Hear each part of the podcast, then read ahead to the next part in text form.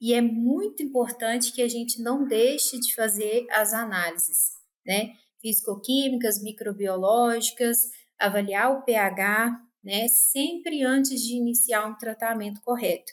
Então, assim, verificar o consumo de água por dia da granja, né? Utilizando um hidrômetro para auxiliar, é importante para que a gente possa aí dar o segundo passo, né? Que é mensurar e entender o que realmente o animal está consumindo de água e o que, que é desperdício.